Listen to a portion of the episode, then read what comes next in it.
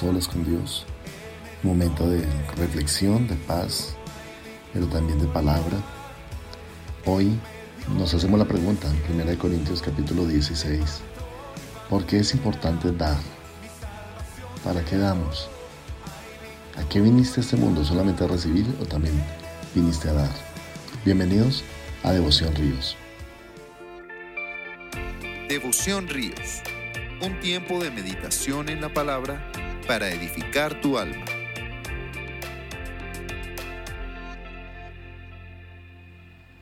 Primera de Corintios capítulo 16 versículo 1 dice, En cuanto a la ofrenda para los santos, haced vosotros también de la manera que ordené en las iglesias de Galacia. Cada primer día de la semana cada uno de vosotros ponga aparte algo, según haya prosperado, guardándolo para que cuando yo llegue no se recojan entonces ofrendas. Y cuando haya llegado a quienes hubieres designado por carta, a estos enviaré para que lleven vuestro donativo a Jerusalén, y si fuere propio, que yo también vaya, irán conmigo. El apóstol Pablo nos está diciendo que era costumbre en las iglesias recoger una ofrenda, y aquí claramente dice que es una ofrenda para los santos. ¿Qué tan importante es el dinero para ti en tu vida?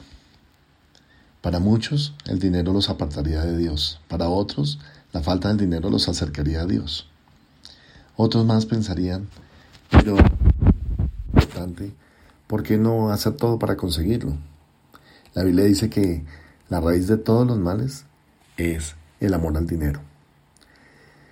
A.W. Tozer dice, si alguien habla, que hable como los oráculos de Dios. Si alguno ministra, que lo haga como con la habilidad que Dios suministra para que en todas las cosas Dios sea glorificado por medio de Jesucristo, a quien pertenecen la gloria y el dominio para siempre y para siempre. 1 de Pedro 4:11. Para agradar a Dios, una persona debe ser solo un instrumento para que Dios use. Durante unos segundos, imagina en tu mente la variedad de electrodomésticos maravillosos y útiles que tenemos en nuestros hogares. Han sido diseñados y construidos para realizar tareas de todo tipo pero sin el flujo de energía eléctrica son solo grumos de metal y plástico incapaces de funcionar y de servir. No pueden hacer su trabajo hasta que se aplique la energía desde una fuente exterior dinámica.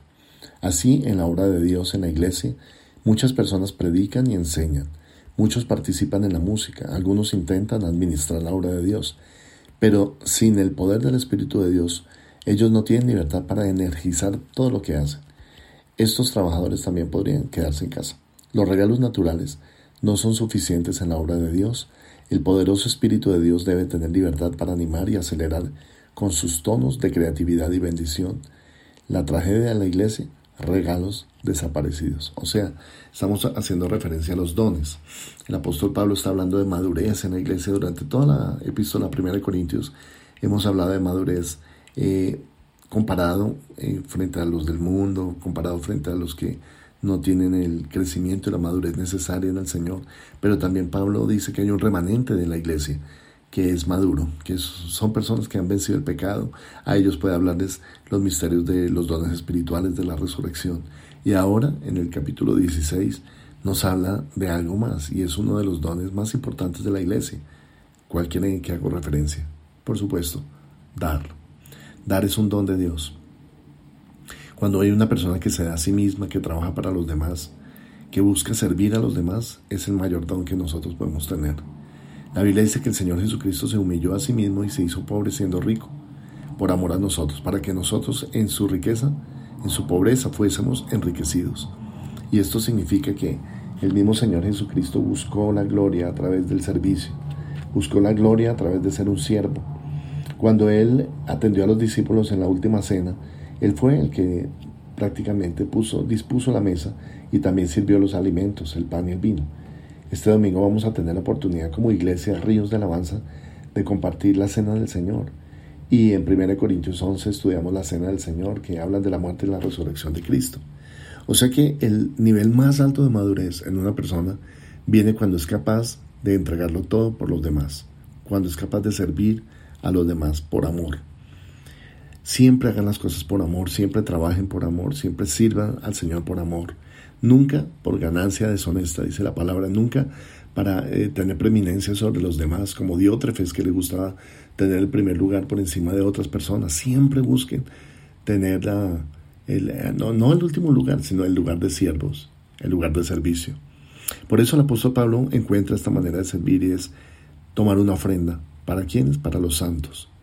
Y es muy importante que nosotros aprendamos también a dar de, nuestro dinero. Cuando aprendemos a compartir, estamos sembrando, estamos aplicando los principios de la semilla de Dios. Yo sé que eh, se ha criticado la unión de la iglesia y el dinero, pero es que el dinero solamente es un recurso, es un medio. Cuando nosotros tenemos dinero, lo que se espera es que también demos para la obra del Señor. Pablo está diciendo que hay que dar para la obra del Señor. Yo sé que en este tiempo hay que ayudar a los pobres, hay que ayudar a los familiares que tienen necesidad, por supuesto. Hay que trabajar para muchas personas, hay que ayudar a muchos. De hecho, en la iglesia lo estamos haciendo, ayudando a todas las personas que nosotros podemos. Pero también cómo podemos ayudar a otros si no recibimos.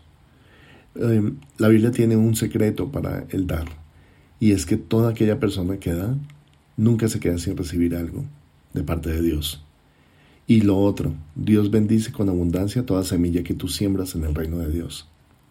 Por eso, este fin de semana, que es, eh, hoy es primero de mayo, y estamos comenzando el mes de mayo, para bendecir el mes, el Señor les acostumbró a los israelitas a decirles que ellos separaran la primicia para Dios. La primicia no es para los hombres, no es para pagar la luz, el agua, el teléfono, aunque sí es para eso, pero dice que cada primer día de la semana y nosotros cada primer día del mes apartamos algo para el Señor, apartamos nuestro diezmo, nuestra ofrenda. Si tú no crees en esto está bien, lo respetamos y eh, nunca es obligatorio el diezmo, la ofrenda, pero sí muestra la madurez del corazón de un cristiano como hemos venido viendo en Primera de Corintios capítulo 16. Por esa razón el apóstol Pablo dijo, yo quiero que ustedes recojan una ofrenda para los santos. Ahora, si tú quieres darle a Dios, pues Dios no necesita el dinero, Dios no necesita la, la plata, la plata la necesita es la iglesia, la obra del Señor en la tierra. ¿Para qué? Para poder pagar a los obreros, para poder pagar a los siervos de Dios, para poder pagar a, quienes nos eh, prestan servicios, para poder seguir predicando la palabra del Señor. Las iglesias tienen costos, tienen eh, trabajadores, tienen familias que tienen que sostener. Y desde ese punto de vista es tan importante que toda la iglesia se concientice, de eh, la importancia de dar. Y qué bueno que lo puso al final del capítulo o en el capítulo 16 al final del estudio bíblico de 1 Corintios, porque nos habla de que cuando nosotros damos, estamos siguiendo o tenemos una señal de madurez. Es señal de madurez dar es señal de madurez servir, es señal de madurez trabajar para, para la obra del Señor. Queremos terminar este estudio en 1 Corintios capítulo 16 con cuatro consejos del apóstol Pablo a los Corintios. Están en el versículo 13, 1 Corintios 16, 13. Velad, estad firmes en la fe, portaos varonilmente y esforzaos. El primero de ellos, velad, hace referencia a, cambiar los patrones de sueño, a no dormir, con la expectativa del regreso del Señor. Esa fue la palabra que el Señor utilizó en Getsemaní, cuando le dijo a los discípulos, velad y orad para no entrar en tentación. Este es el tiempo de estar velando. Si tú habías estado dormido en la fe, si habías estado dormido en tu servicio a Dios, en tu ministerio, y ahora no los puedes ejercer porque ya no estás en la iglesia física. Puedes velar. Velar es la actitud de uno que ora, que uno que espera, uno que lucha, uno que trabaja para el Señor, uno que se esfuerza, uno que sigue adelante, uno que está pendiente también de los demás. Velar. Siempre está pendiente en estos días de otras personas. ¿Cómo estás en el espíritu? Hazle la, la pregunta, ¿cómo te sientes? ¿Cómo estás de ánimo? Quiero darte una palabra de bendición a ti también. No quiero que tú tengas intranquilidad, quiero que recibas la palabra del Señor para que tengas la misma fe que tenemos todos los creyentes. El segundo consejo de Pablo es estar firmes en la fe. Y es que esta prueba también va a requerir que nosotros estemos firmes en la fe. En otras palabras, habrá gente que no está firme en la fe, habrá gente que se deslice de la fe, habrá gente que hasta pierda la fe. Pero tú Sé una persona comprometida con el Señor, llena de fe, visionario, una persona soñadora, una persona que es una persona neuma, una persona del espíritu. La palabra neuma significa eso, espíritu. En, en el griego, neuma se utiliza hoy todavía para neumático, para neumólogo, y lo que nos habla es una persona llena de viento del Espíritu. El viento es representación del Espíritu Santo. Entonces, estad firmes en la fe. Es el consejo de Pablo para que nosotros no nos deslicemos de la fe gloriosa en el Señor Jesucristo. Siguiente consejo para los hombres. Portados varonilmente.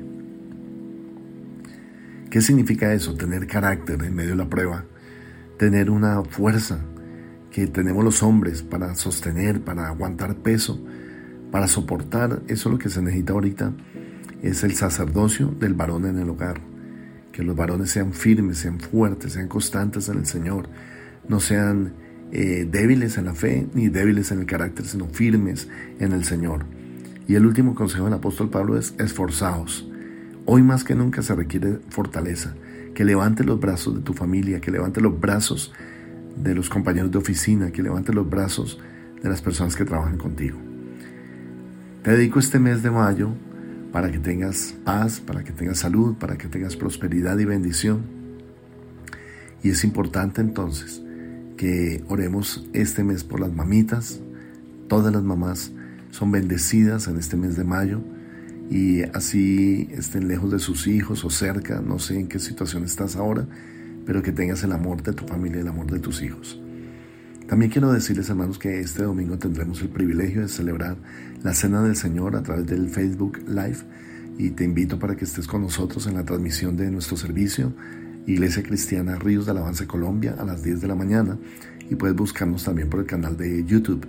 Como siempre lo hago, no quiero terminar sin que le dediques un momento a los que amas, reenviándoles este devocional, reenviándoles este mensaje para que ellos también tengan la oportunidad de escuchar la palabra del Señor.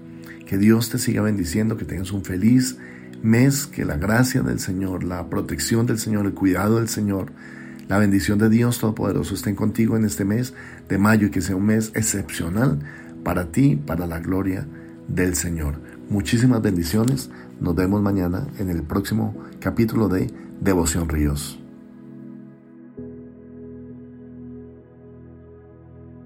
En Ríos de Alabanza amamos la palabra de Dios, predicar en todo momento y hasta lo último de la tierra. Por eso tus aportes y donaciones son muy importantes para extender la predicación de la palabra en todo el mundo. Puedes realizar tus donaciones, diezmos y ofrendas a través de nuestras cuentas. Beneficiario Iglesia Cristiana Ríos de Alabanza. NIT 900 020 167-1 la vivienda, cuenta de ahorros 0004 0003 5366.